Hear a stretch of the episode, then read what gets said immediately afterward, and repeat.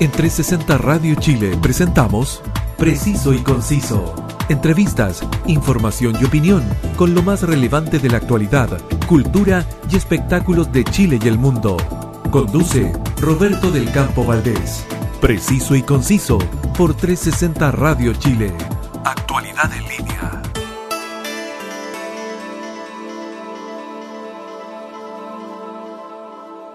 Un gran saludo y gracias por estar en la sintonía de 360 Radio Chile, sonidos en línea que llegan a ti por la señal www.360radiochile.cl y descargando la APP para que nos lleves donde tú estés. Disfruta 24/7 de la mejor programación y la excelente compañía musical. Soy Roberto del Campo Valdés y estás escuchando Preciso y Conciso. Familias, vecinos, amigos y agrupaciones sociales van en ayuda de sus vecinos de la población Angela Davis de Recoleta, que han perdido sus trabajos y de quienes, eh, debido a las restricciones sanitarias, no pueden salir a buscar su sustento diario. Para conversar sobre este tema, al teléfono tenemos a Gabriela Delgadillo. Muchas gracias, Gabriela, por estar conversando hoy con todos nosotros. Buenas tardes, Roberto. ¿Cómo están ustedes? Muy bien, Gabriela. Muchas gracias. Gabriela, en junio de 2020 conversamos eh, tú y yo acerca de lo que parecía en ese instante un fenómeno propio de la, de la coyuntura, que era el denominado eh, retorno de las, eh, de las ollas comunes. ¿Volvieron las ollas comunes o en verdad nunca se fueron? Yo recuerdo que en esa instancia hablamos de lo mismo. Y para ese minuto se decía como que volvieron las ollas comunes. Pero ahora si tú me preguntas a esta fecha, volvieron y se instalaron las ollas comunes. Porque nosotras mismas, si partimos el año pasado, en mi caso, en mayo, eh, pensando en que iba a ser un tiempo breve, que no fue así porque tuvimos que seguir todo el año, hasta diciembre, que, nosotros eh, decidimos tomarnos un tiempo, pero no a dejar de trabajar, porque hemos estado trabajando constantemente, porque pensamos en que esta situación y la necesidad se había instalado de forma permanente en la sociedad y específicamente en, nuestra, en nuestro barrio, que nosotros lo veíamos de forma más latente. Pero creo, Roberto, que volvieron para quedarse. No sabemos hasta cuándo. Gabriela, porque eh, para, para quienes eh, eh, ya, ya pasamos los 40 años, digamos, y estamos cerca de los 50 también, las, las ollas comunes habían sido muy propias de los años 80, muy propias del periodo de, de, la dictadura, en, en poblaciones más marginales, pero con la llegada de la democracia, con la llegada de los años 90, esto parecía que, que, ya era una postal del recuerdo. Pero por lo mismo te, te, preguntaba, Gabriela, ¿realmente las ollas comunes durante 30 años desaparecieron o, o realmente nunca se fueron? Yo no creo que se desaparecieron, ni te lo mencioné en ese minuto, ni tampoco que así como que volvieron. Creo que siempre estuvieron instaladas. Eh, en nuestro caso, tal vez eh, no periódicamente, no a diario como está haciendo ahora la dinámica, pero si se, se, ve como el contexto de olla común eh, todo el rato, pues todo el rato, en el minuto en que tenías que hacer una cooperacha para solucionar el problema de salud de alguna persona, en el minuto que tenías que hacer un almuerzo solidario para ayudar a la, no sé, por la familia tanto que necesitaba también por temas de salud una ayudita económica. Y de esa forma igual se visualizaba que, mm, que era olla común era olla común, tal vez no periódicamente, pero sí una vez a la semana, una vez al mes, porque se debía hacer, era necesario. O sea, descolgándome de tus palabras, Gabriela, o sea, probablemente, claro, desapareció la imagen del, del, fondo con comida, eh, eh, con los porotos, digamos, con, con, todo eso que veíamos, pero en definitiva, eh, la necesidad de la gente de autogestionarse para resolver sus propios problemas siguió instalada pese, pese a todo el exitismo económico que había en esa época. Exacto. Ahora, cuando, cuando uno mira eh, esto desde fuera, ese eh, obviamente es una hermosa iniciativa que, que, resalta lo mejor del espíritu humano. Pero cuando miramos de cerca las ollas comunes, ¿cuán lejos está Chile de tener medidas de protección social efectivas para que la gente como usted, Gabriela, no, no tenga que seguir asumiendo tareas sociales que, que en definitiva no le corresponden? Estamos años luces por Roberto. Si te das cuenta, esta semana ya tenemos un tenemos una respuesta latente. Todo el mundo esperaba ese mentado bono de la clase media que iba a ser casi universal y a nadie le salió. El gobierno implementa aumentar el IFE. O sea, no sé, para una familia normal de tres o cuatro personas son 400, 300 mil pesos, que los va a dar por tres meses. Eso no, no todo lo que la, las necesidades que la población y que la gente tiene mucho más allá. Esas medidas se debieron tomar más rigurosamente y de otra forma, no de esas soluciones parches que se hicieron, tuvieron todo el año para organizar, que hubiese una mejor entrega para la gente, para las personas que realmente no están recibiendo ningún aporte de ninguna parte. Cuando nosotros recibimos, cuando se recibió el primer 10%, uno vio la baja de, de la olla pero no fueron menos de 10.000 raciones mensuales. Entonces, ¿de qué estamos hablando? O sea, podemos, podemos decir que en definitiva eh, el retiro del primer 10% ayudó a palear en parte, pero, pero esto fue, eh, eh, tal, tal como usted dice, Gabriela, esto fue en definitiva flor de un día. Claro que sí. Gabriela, ¿y cómo, y cómo le han hecho justamente para, para seguir haciéndole frente? Porque eh, eh, lograr, eh, lograr montar una olla común desde fuera parece, parece sencillo, pero, pero realmente, ¿cuán complejo es para usted literalmente tener que parar la olla? Súper complejo, Roberto. Se suma además de que bueno, como vi, es de, es de popular conocimiento, estuvimos trabajando todo el año pasado con el tema de la olla común. Logramos eh, cierto apoyo de, entidades, de organizaciones que afortunadamente se mantuvieron eh, durante esos ocho meses pero también, como te comentaba, nosotros cesamos un ratito ya afuera porque se, acercaban las vacaciones y, la pandemia en cierto, en cierto caso se había como un poco estancado. En fin, por varias situaciones nosotros también decidimos estamos con algunos problemas de conexión. De otra forma, cómo poder llevar a cabo la olla este año y que fuera, que fuera más, más llevadero y también por eso mismo llegamos al acuerdo de hacer de este año como un comedor solidario, ya no una olla común, sino un comedor solidario, donde se garantiza, no sé, 100 raciones diarias de lunes a viernes a las personas que están inscritas en nuestras listas, digamos, de ese comedor solidario. No así que tampoco vamos a dejar así como a libre disposición a las demás personas, no. Igual se van a pensar en 50 o 100 raciones más, como para la misma dinámica de olla común. Pero todo esto implica mucho tiempo, muchos recursos, que en este minuto tampoco están. Nosotros tenemos muchas ganas de hacerlo. De hecho, queremos partir el próximo viernes porque vemos la necesidad. Roberto, yo veo a la gente que llega a preguntar a mi casa, Gabriela, cuando empiezan la olla, y te duele el corazón decirle que todavía no, porque de verdad no tenemos recursos. ¿Cómo partimos entregando 200 raciones si no tenemos nada?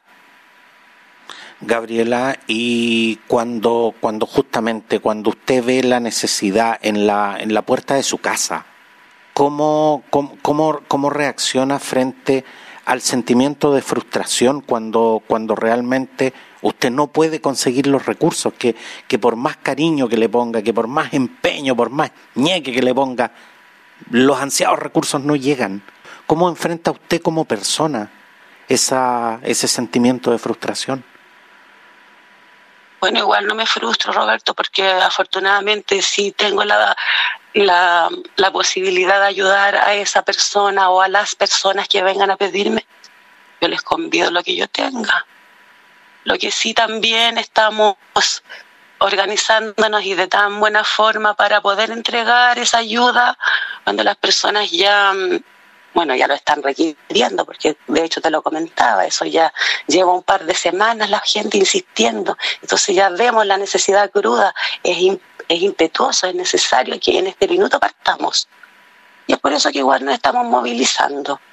Ahora igual ya tenemos ciertas entidades, como se puede decir, amarradas para que partan en, en ayuda nuestra eh, el municipio de Recoleta se portó muy bien con nosotros el año pasado cuando estuvimos con la olla, eh, ya no sé, como del cuarto o quinto mes de que ya llevábamos instalados, ellos eh, empezaron a ayudarnos con el tema del gas, incluso materiales, porque tampoco teníamos esas ollas tan grandes así como para poder hacer comida para tantas personas.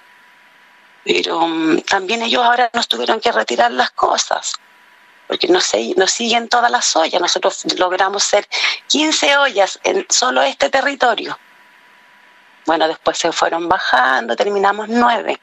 Y en este minuto habemos siete personas las que vamos a trabajar para de nuevo en todo nuestro barrio.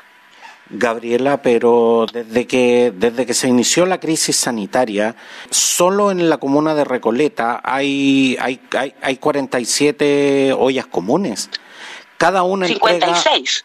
yo por lo menos la, la, información que, que, manejo eh, hasta ahora eran 47, ahora usted me dice que son 56 y, y cada una y cada una y, cada una de esas ollas comunes entrega en promedio eh, unas 700 eh, raciones.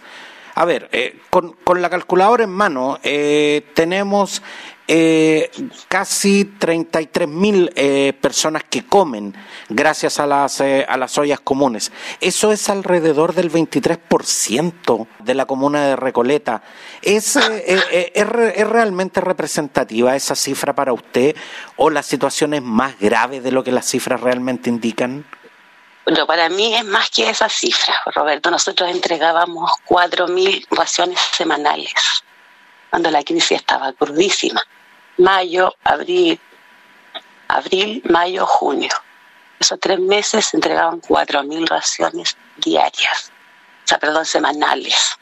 Cuando se entregó el 10%, el primer 10% bajaron a 2.500 semanales. Y tampoco fue, oh, que baja más grande, que baja más impresionante.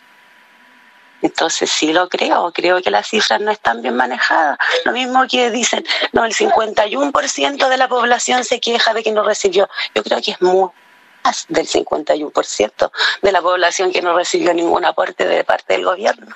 Así que creo que las cifras no, solamente se manejan para maquillar eh, el asunto, pero no, no son verídicas. No, y además que en, en, en, honor a la verdad, Gabriela, las cifras que en definitiva se entregan muchas veces son las cifras a las que uno puede acceder porque aquí hay un montón de, eh, de organizaciones sociales, eh, un montón de ollas comunes y un montón de iniciativas como la suya que no están en los registros ni en los cálculos de nadie. Entonces, la, la, verdad es que, claro, eh, nosotros eh, eh, entregamos esta cifra, pero sabiendo que en definitiva estamos, estamos entregando un aproximado de lo que pudiera ser la realidad, pero jamás nos vamos a acercar y mucho menos vamos a hacer un espejo de la realidad. Ahora, usted me señalaba que el presidenciable alcalde Daniel Jadwe ha visitado la, la calle de la Martínez, donde, donde las organizaciones sociales se reúnen agrupadas en la red de ollas por la dignidad Recoleta Norte. ¿Cómo evalúa realmente usted el, el, apoyo de la, de la ilustre municipalidad de Recoleta cuando sabemos que justamente la ayuda estatal ha estado bastante lejos de, de llegar a la gente que más lo necesita? Pucha, yo lo evalúo con un 7,9 porque no existen casi los 7,9, pero yo lo voy a evaluar con un 7,9 a nuestro alcalde Jadwe creo que fue uno de los primeros alcaldes que partió ayudando a las ollas comunes de, su, de sus comunas. Y se la jugó el alcalde. Yo te cuento, Roberto, porque él hizo una dinámica muy, muy buena que ayudaba tanto a los locatarios de la comuna como a las ollas comunes. Él instauró una, un beneficio que se llamaba locales conectados.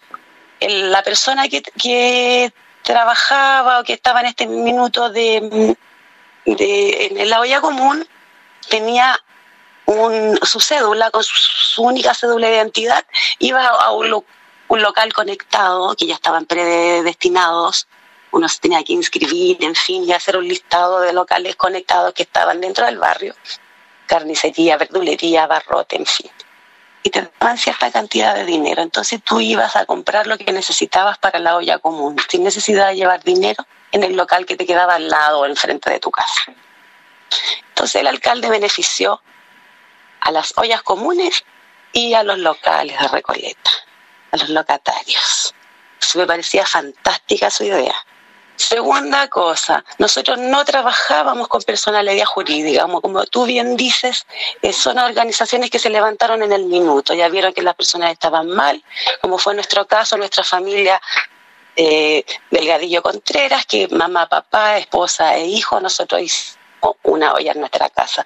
Entonces no teníamos personalidad jurídica, por lo tanto el alcalde no podía venir a decir yo voy a ayudar a esta olla. Fíjate que a pesar de eso lo hacía igual.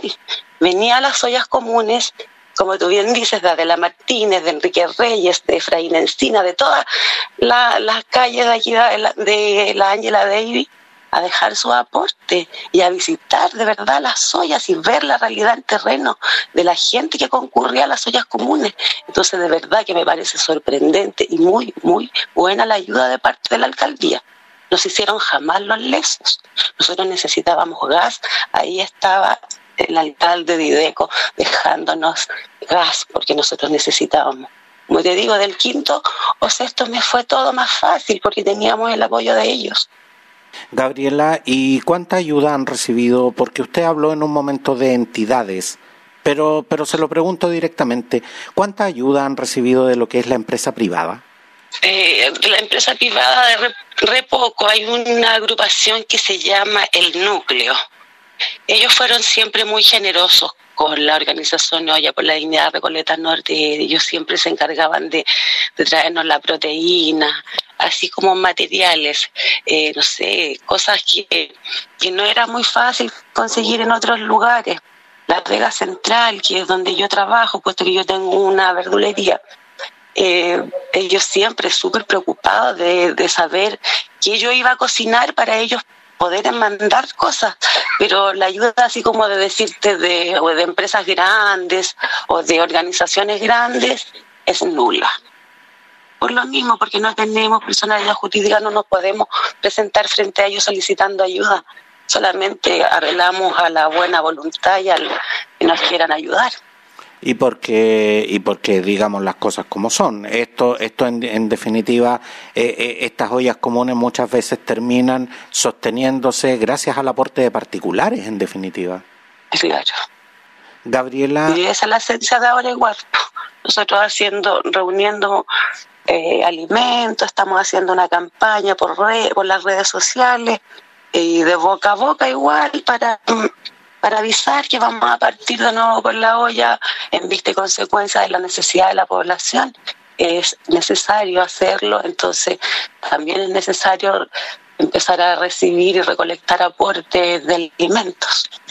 No, y, y, tal como tal como se lo señalaba Gabriela, o sea, porque mucha mucha gente que nos está escuchando en este instante puede pensar de que de que estos aportes se reciben de grandes empresas y en grandes cantidades y la verdad es que y la verdad es que estas ollas comunes muchas veces eh, se sostienen con el aporte del almacén de Don Lucho, eh, con la verdura de la señora Juanita, eh, con la fruta que, que, nos regaló Don Pepe y en definitiva es eso, o sea son son aportes de, de, de, de particulares y de personas y de personas como usted en definitiva Gabriela.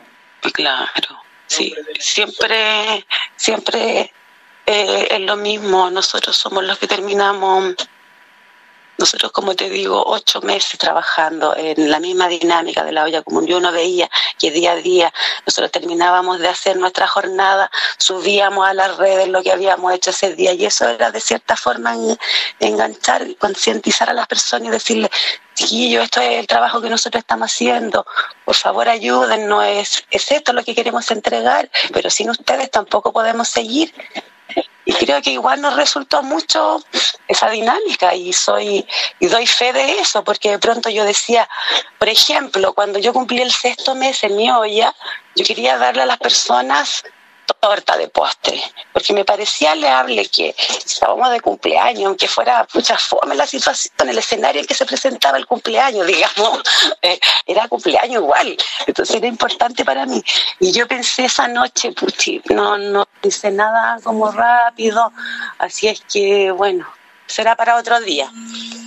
Pero fíjate que misterioso, místicamente, así como el universo, como que yo lo pedí al universo, me llama por teléfono alguien y me dice, hola señora Gabriela, así con ella, y le sabe que yo tengo acá en mi casa muchas tortas. Roberto, yo pensé que era una pitanza. Tengo muchas tortas y me gustaría compartirlas con usted para su olla común. Y digo, no te lo puedo creer. Y le conté que yo lo pensé. Y el poder de la atracción me lo regaló. No. es igual que nosotros. No estaba el gerente de Luchetti, no estaba el gerente de Gasco. Las personas como nosotros. Ella era una profesora que sus alumnos le llevaron muchas tortas y ella quería compartirlas con nosotros. ¿Te fijas?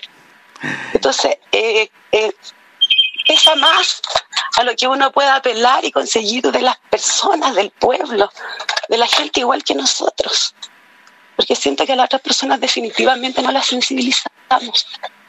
No, y se, se, puede se puede percibir eh, justamente esa se puede percibir esa, esa emoción en tu voz, eh, Gabriela, y, y además eh, podemos podemos escuchar el, el ruido ambiente del teléfono y, y, y en definitiva entender de que de que detrás de estas iniciativas hay seres humanos eh, hay, hay personas como, como, como, ustedes, eh, eh, como nosotros, que, que, en definitiva están dedicando su tiempo y un gran esfuerzo a sacar estas iniciativas adelante.